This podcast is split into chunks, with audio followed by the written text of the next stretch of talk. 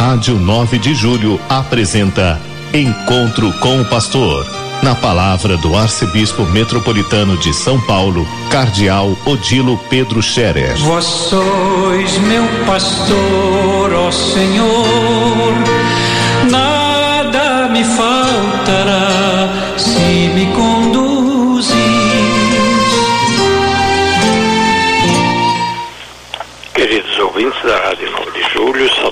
bênção para todos vocês neste dia 18 de março, hoje uma quinta-feira, e nós estamos pertinho já de celebrar a festa de São José, amanhã, festa de São José, padroeiro universal da Igreja, esposo da Virgem Maria, pai adotivo de Jesus. Olhamos para São José com grande carinho neste ano que é dedicado especialmente a ele. Que pena por causa da pandemia, não podemos ter as igrejas cheias de povo, como normalmente seria. É, São José é muito amado, muito estimado, graças a Deus, porque ele foi amado e escolhido por Deus e muito amado por Jesus.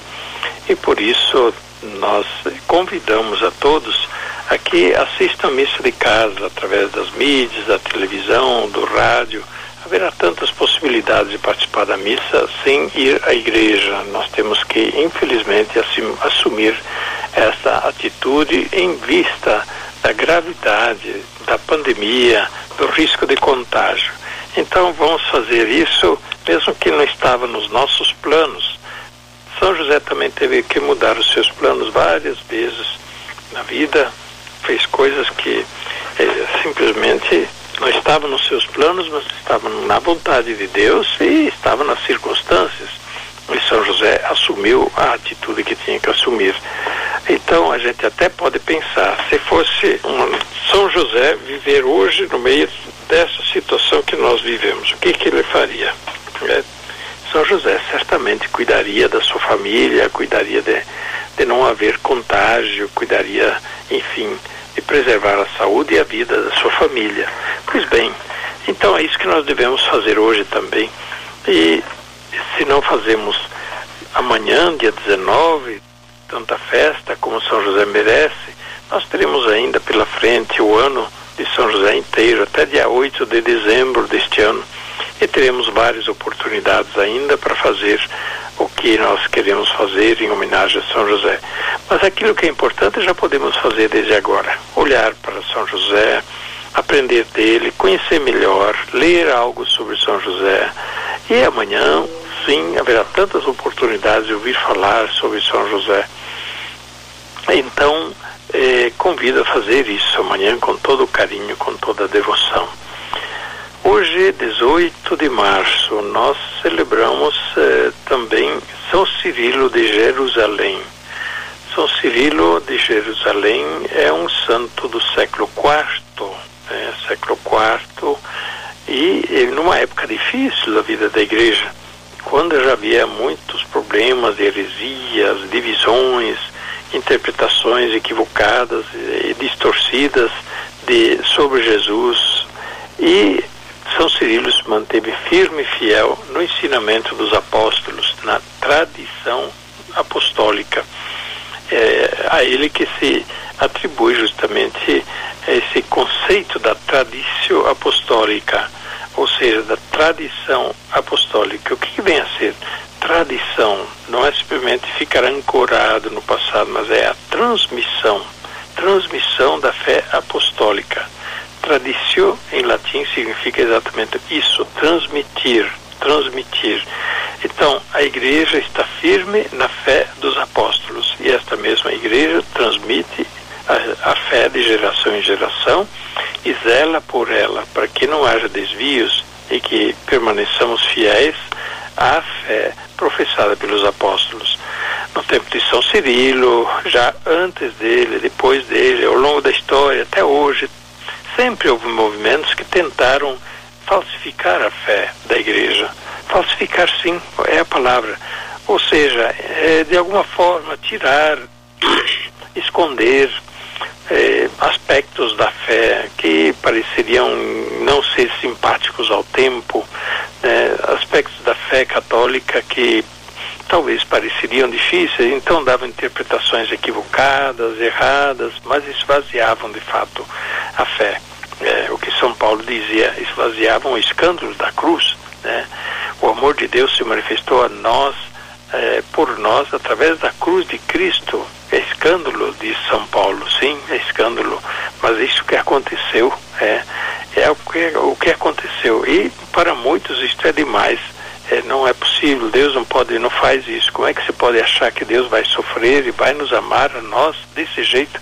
Pois é, mas nos amou desse jeito. E o Evangelho diz exatamente isso. São palavras de Jesus. E, pois, São Cirilo, então, marcou firmeza, marcou pé naquela situação de confusões doutrinais, pregações eh, divergentes, e ficou firme na tradição apostólica, ou seja, na tradição apostólica da fé transmitida pelos apóstolos e transmitida de geração em geração pela igreja. Pois bem, vale para nós hoje. É, hoje também tem pregadores que se desviam da fé católica, que se desviam da verdadeira tradição de fé da igreja. E a, a, alguns pregadores tão vaidosos né, tão soberbos que não aceitam nem a correção, nem e, e, e, querem dizer que o Papa está errado, que os bispos juntos todos estão errados, que o concílio está errado, só eles estão certos, estão com a bola toda. Então isso é soberba, é vaidade e a vaidade faz perder a luz da verdade, faz perder a lucidez do espírito. Por isso a humildade sempre fez parte também da profissão da verdade. E para nós, na igreja, isto é essencial. Muitos, pretendendo ser os únicos que sabem as coisas, acabaram se desviando para longe da fé da igreja e caminharam sozinhos e ficaram fora da igreja. Acabaram criando cismas, divisões. Isso é muito ruim. E que isso não aconteça em nosso tempo. Outra coisa ligada a São Cirilo de Jerusalém é a catequese. São Cirilo foi um catequista, um bispo catequista, mistagogo, que é famoso pelas suas catequeses em Jerusalém, a comunidade cristã de Jerusalém. Catequeses que falavam exatamente do conteúdo da fé, falavam daquelas questões essenciais da fé e da vida cristã que são importantes e que a igreja continue continua a transmitir. Por isso vocês vão encontrar, se vocês olharem o catecismo da Igreja Católica, referência exatamente às catequeses de São Cirilo de Jerusalém, para dizer é isso que a igreja faz. E não é outra coisa que o Papa faz todas as quartas-feiras, quando ele se reúne com o povo na Praça de São Pedro e faz as suas catequeses. Essas catequeses são semelhantes àquelas de São Cirilo de Jerusalém e de outros santos, né, dos papas ao longo da história, que marcaram com firmeza a catequese da igreja. E tantas outras, é, tantas outras pessoas que na igreja fazem o mesmo, a catequese, seja nas comunidades, nas paróquias, a catequese simples para a iniciação à vida cristã e a catequese mais elaborada, que trata de questões eh, mais profundas, eh, teológicas, doutrinais, que precisam de explicação, de explicitação. Pois bem, louvemos a Deus, agradecemos a Deus pela contribuição de São Cirilo de Jerusalém para a vida da igreja na antiguidade e também hoje. E agradecemos a Deus por todos aqueles que fazem o trabalho de catequistas em nosso tempo. É tão importante a catequese, ela não pode falhar, ela não pode diminuir. A catequese tem que estar firme, dinâmica em todas as paróquias, em todas as comunidades. E como eu tenho repetido muitas vezes, que nenhuma criança de família católica fique sem catequese. E a catequese deve começar já na infância e perder a oportunidade de fazer a iniciação à vida cristã na infância é uma, um, uma grande pena, é um prejuízo.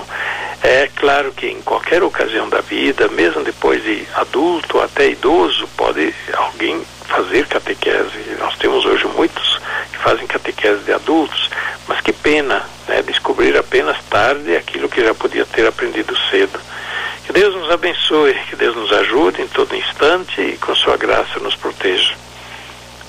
Faço votos de boa saúde, de conforto, consolo para todos os doentes, que eles recuperem saúde, também os padres e os bispos doentes. E que São José olhe por todas as famílias, proteja as famílias contra todo mal, contra toda doença. E São José ajude e inspire as atitudes que todos devem tomar, sobretudo o pai na família. A bênção de Deus Todo-Poderoso, Pai, Filho e Espírito Santo, desça sobre vós e permaneça para sempre. Amém. A Rádio 9 de Julho apresentou Encontro com o Pastor, na palavra do Arcebispo Metropolitano de São Paulo, Cardeal Odilo Pedro Scherer. Vós sois meu pastor, ó Senhor, me faltará. Se me